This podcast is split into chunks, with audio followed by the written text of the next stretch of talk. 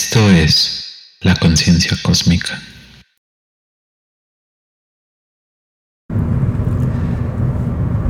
¿Qué tal amigas y amigos? ¿Cómo están? Este es un podcast especial que estoy grabando en un coche en la carretera al lado de dos personas muy especiales. Aquí está Jacqueline, mi novia, y atrás está Virginia, una amiga que conocí hace creo que ya un año y que hace cosas muy bonitas por las mujeres en el mundo y por la conciencia. Y estamos yendo de camino a Tulum a un retiro que se llama Restaura, en el que estaré dando una plática.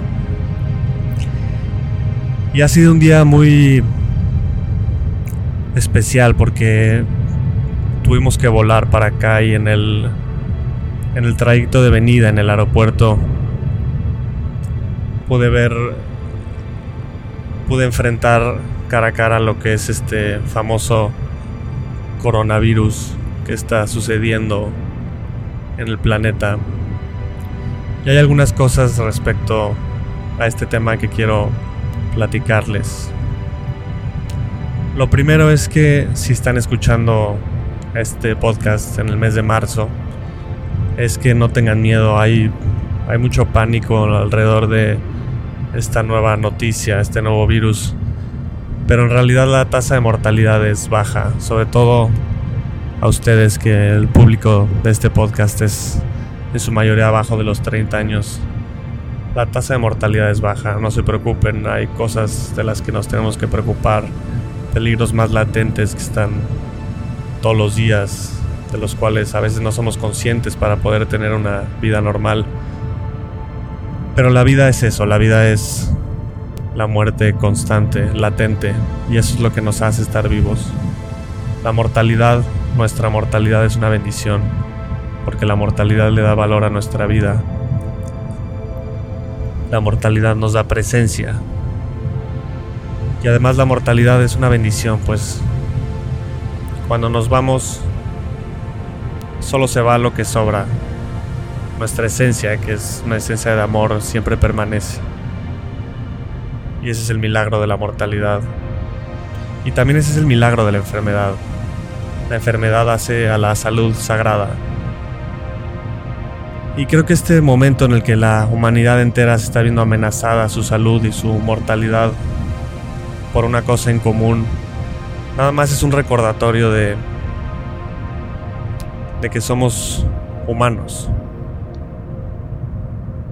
El día de hoy pienso en las batallas que hemos tenido en los ayeres, batallas de raza, batallas de religión, batallas de ideología que nos han separado. Pero cuando nos enfrentamos a un reto en común que es nuestra propia mortalidad y nuestra propia salud, es un recordatorio de que todos somos humanos, de que somos una gran familia. Y si en este momento ese recordatorio es a través de este virus, creo que es una bendición. Creo que es un regalo que el planeta nos está dando de manera sutil porque podría ser mucho más agresivo. Pero simplemente es un recordatorio, es un... Todos ustedes son hermanas, son hermanos. No hay distinciones. Todo lo que nos distingue es accesorio. Es accidental, pero en esencia somos lo mismo. Somos lo mismo y tenemos los mismos miedos y los mismos retos. El miedo a la muerte y el reto de la salud. Y al mismo tiempo es una bendición porque las emisiones de carbono de muchos países, en especial en China, han bajado dramáticamente. Y esto tiene una razón. La gente, las empresas, los gobiernos están consumiendo menos. Y al consumir menos se produce menos y al producir menos se generan menos residuos. Nuestra generación y la generación de nuestros padres y nuestros abuelos han nacido en un mundo en el que la economía se entiende, la economía de los países se entiende solo por el nivel de crecimiento de su Producto Interno Bruto, el famoso PIB. El famoso PIB es un indicador cuyo principal dato es el dato de la producción, qué tanto produce un país. Y obviamente la producción va relacionada directamente y proporcionalmente con el consumo. Todos los gobiernos, todos los presidentes tienen la meta de producir más para que sus economías brillen más. A eso se refieren cuando se habla de que el país creció 3%, 8% o el país dejó de crecer. Y una recesión, una famosa recesión económica, es cuando por un periodo corto, determinado de tiempo, el país en vez de crecer, de producir más, produce menos. Y el calentamiento global, este reto al que se enfrenta nuestra generación, es un reto económico. El coronavirus en estos meses nos va a enfrentar a, una, un nuevo paradigma. Y ese paradigma se define así.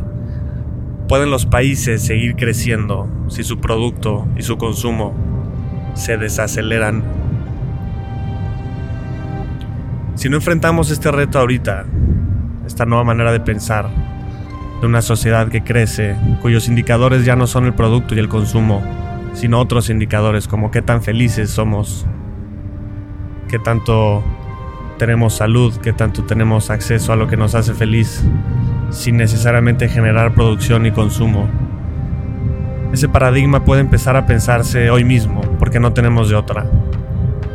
En los próximos meses y en este año, el consumo del mundo entero se va a ver disminuido mucho y con ello las emisiones.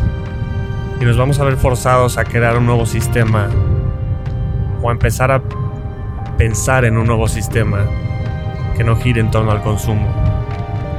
Y tal vez esto era lo que necesitábamos para sentarnos a pensar en cómo verdaderamente salvar al planeta.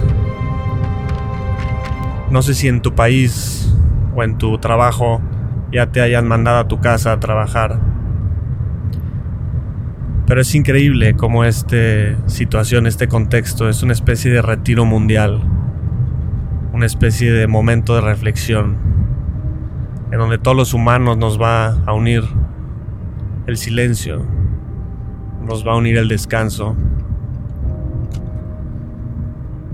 en donde la humanidad entera se va a sentar a reflexionar quiénes somos, para qué estamos aquí y cuáles son los valores que verdaderamente aportan a nuestra felicidad. Entonces no tengas miedo, al contrario. Mi consejo es que estés feliz desde donde estés, porque este retiro del pensamiento, el retiro de la actividad, el retiro de las modas, el retiro del consumo, trae un secreto que está por descubrirse. Y también es evidencia de que el destino de la humanidad depende de algo más grande. Es evidencia de que el planeta tiene una inteligencia propia. Y es evidencia de que la vida sigue. Porque la evolución, aquel llamado evolutivo de Darwin, que dice adaptarse o morir, ahorita está vigente ya no a un nivel de individuos, sino a un nivel de especie y a un nivel planetario. En este año nos vamos a tener que adaptar a una nueva forma de vida y eventualmente una nueva forma de sistema económico y de sistema político. Es adaptarse a una nueva humanidad que es sustentable, una nueva humanidad que es aliada del medio ambiente. Y si no nos adaptamos vamos a seguir muriendo. Y creo que ese no es el escenario. Porque no sé si somos una especie inteligente o no, pero sí tenemos la inteligencia de querer sobrevivir. Y el coronavirus es el ejemplo de eso. Tenemos la inteligencia de quedarnos en nuestras casas. Los gobiernos tienen la inteligencia de cancelar vuelos internacionales. Tienen la inteligencia de adaptarse. Y en los cambios que va a traer el calentamiento global en las próximas décadas, que van a ser cambios mucho más severos que estos del coronavirus, podemos estar confiados en que la humanidad tiene la inteligencia de ponerse de acuerdo y tomar las decisiones necesarias para que sobrevivamos. Y si sobrevivir en este contexto implica sanar al planeta, podemos llevarnos esa lección. La humanidad tiene la inteligencia y la voluntad de sobrevivir para salvar al planeta, sobre todo cuando el salvar al planeta es salvarnos a nosotros mismos. Entonces descansa estos días, no te preocupes por las consecuencias económicas que esto pueda tener, pues van a ser compartidas. Y reflexiona sobre el llamado que la Tierra nos está haciendo a estar más tranquilos, a dejar de pretender que estamos en una carrera que no tiene final. Este llamado a la paz, este llamado al silencio, este llamado a valorar nuestra salud y nuestra vida, que es lo único importante. Y los dejo con este mensaje. No tengan miedo, confíen.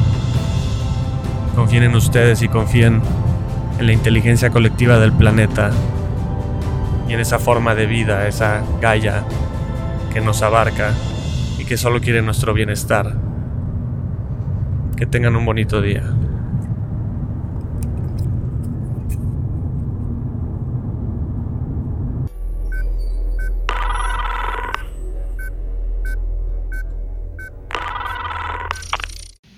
Es la conciencia cósmica.